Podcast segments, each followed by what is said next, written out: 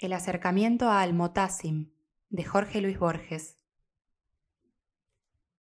Philip Guedala escribe que la novela The Approach to Al-Muttasim del abogado Mir Bahadur Ali de Bombay es una combinación algo incómoda, a rather uncomfortable combination, de esos poemas alegóricos del Islam que raras veces dejan de interesar a su traductor y de aquellas novelas policiales que inevitablemente superan a John Watson y perfeccionan el horror de la vida humana en las pensiones más irreprochables de Brighton. Antes, Mr. Cecil Roberts había denunciado en el libro de Bahadur la doble inverosímil tutela de Wilkie Collins y del ilustre persa del siglo XII, Ferid Eddin Attar. Tranquila observación que Wedala repite sin novedad, pero en un dialecto colérico. Esencialmente, ambos escritores concuerdan. Los dos indican el mecanismo policial de la obra y su undercurrent místico. Esa hibridación puede movernos a imaginar algún parecido con Chesterton. Ya comprobaremos que no hay tal cosa. La Editio Princeps del acercamiento a Almotassim apareció en Bombay a fines de 1932. El papel era casi papel de diario, la cubierta anunciaba al comprador que se trataba de la primera novela policial escrita por un nativo de Bombay City. En pocos meses, el público agotó cuatro impresiones de mil ejemplares cada una. La Bombay Quarterly Review, la Bombay Gazette, la Calcutta Review, la Hindustan Review de Allahabad y el Calcutta Englishman dispersaron su ditirambo. Entonces Bahadur publicó una edición ilustrada que tituló The Conversation with the Man Called Al-Mustasim y que subtituló hermosamente Un juego con espejos que se desplazan. Esa edición es la que acaba de reproducir en Londres Víctor Golanx, con prólogo de Dorothy Sayers y con omisión, quizá misericordiosa, de las ilustraciones. La tengo a la vista. No he logrado juntarme con la primera, que presiento muy superior.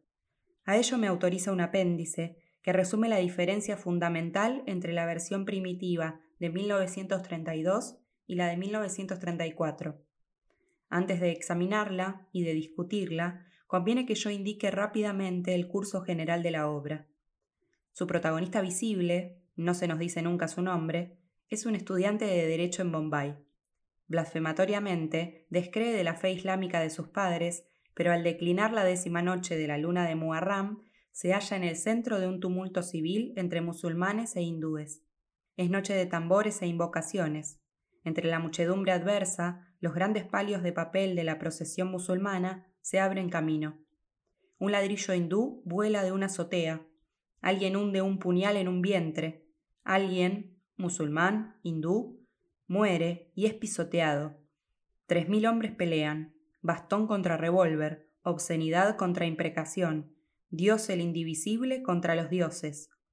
Atónito, el estudiante librepensador entra en el motín. Con las desesperadas manos, mata, o piensa haber matado, a un hindú. Atronadora, ecuestre, semidormida, la policía del circar interviene con rebencazos imparciales. Huye el estudiante, casi bajo las patas de los caballos. Busca los arrabales últimos.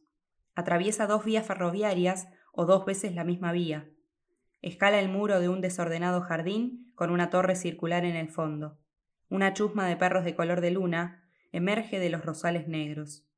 Acosado, busca amparo en la torre, sube por una escalera de fierro, faltan algunos tramos, y en la azotea, que tiene un pozo renegrido en el centro, da con un hombre escuálido, que está orinando vigorosamente en cuclillas a la luz de la luna. Ese hombre le confía que su profesión es robar los dientes de oro de los cadáveres trajeados de blanco que los parsis dejan en esa torre. Dice otras cosas viles y menciona que hace catorce noches que no se purifica con bosta de búfalo. Habla con evidente rencor de ciertos ladrones de caballos de Guserat, comedores de perros y de lagartos, hombres al cabo tan infames como nosotros dos.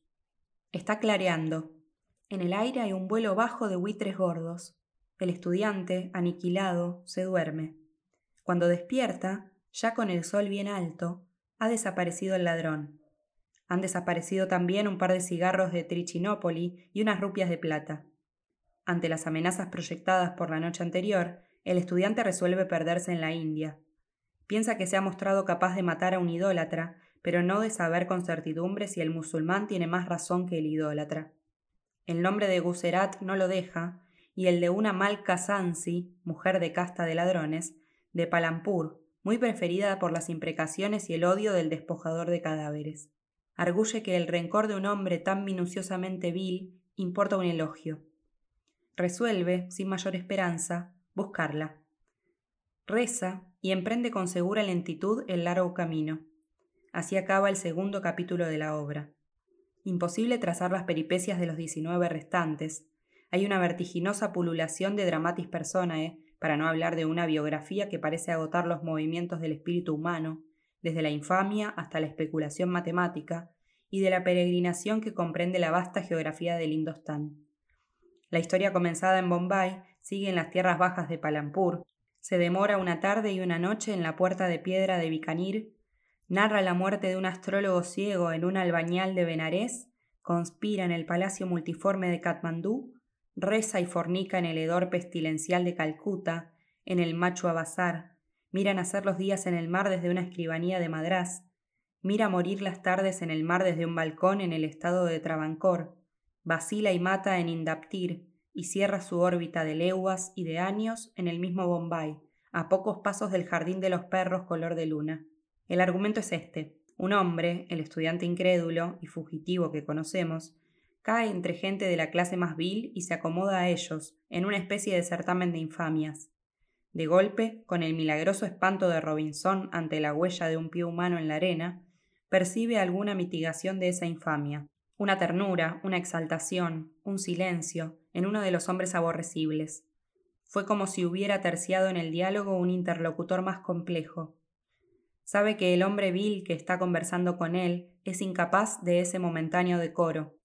De ahí postula que éste ha reflejado a un amigo o arraigo de un amigo. Repensando el problema, llega a una convicción misteriosa. En algún punto de la Tierra hay un hombre de quien procede esa claridad, en algún punto de la Tierra está el hombre que es igual a esa claridad.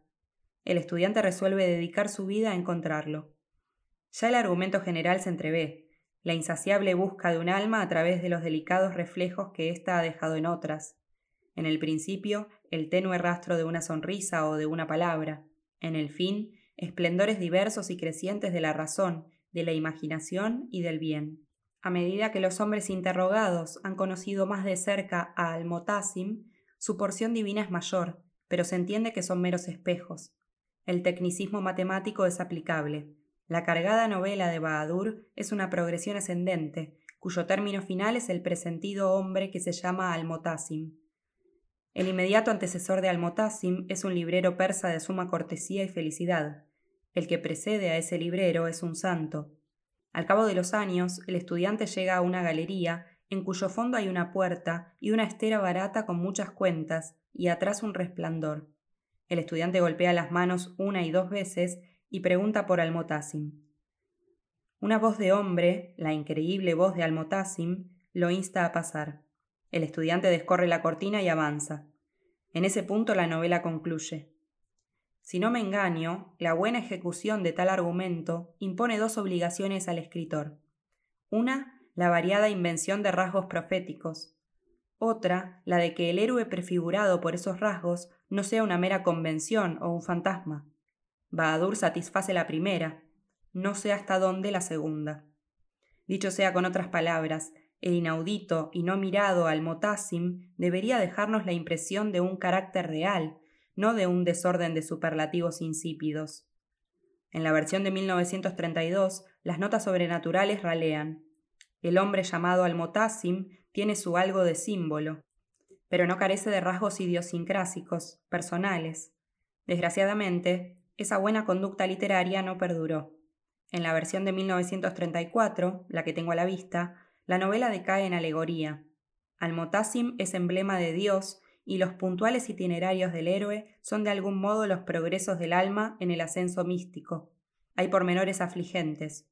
Un judío negro de Collín que habla de Almotasim dice que su piel es oscura. Un cristiano lo describe sobre una torre con los brazos abiertos. Un lama rojo lo recuerda sentado como esa imagen de manteca de Jack que yo modelé y adoré en el monasterio de Tashilumpo. Esas declaraciones quieren insinuar un Dios unitario que se acomoda a las desigualdades humanas.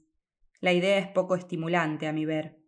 No diré lo mismo de esta otra, la conjetura de que también el Todopoderoso está en busca de alguien, y ese alguien de alguien superior, o simplemente imprescindible e igual, y así hasta el fin, o mejor el sin fin, del tiempo, en forma cíclica.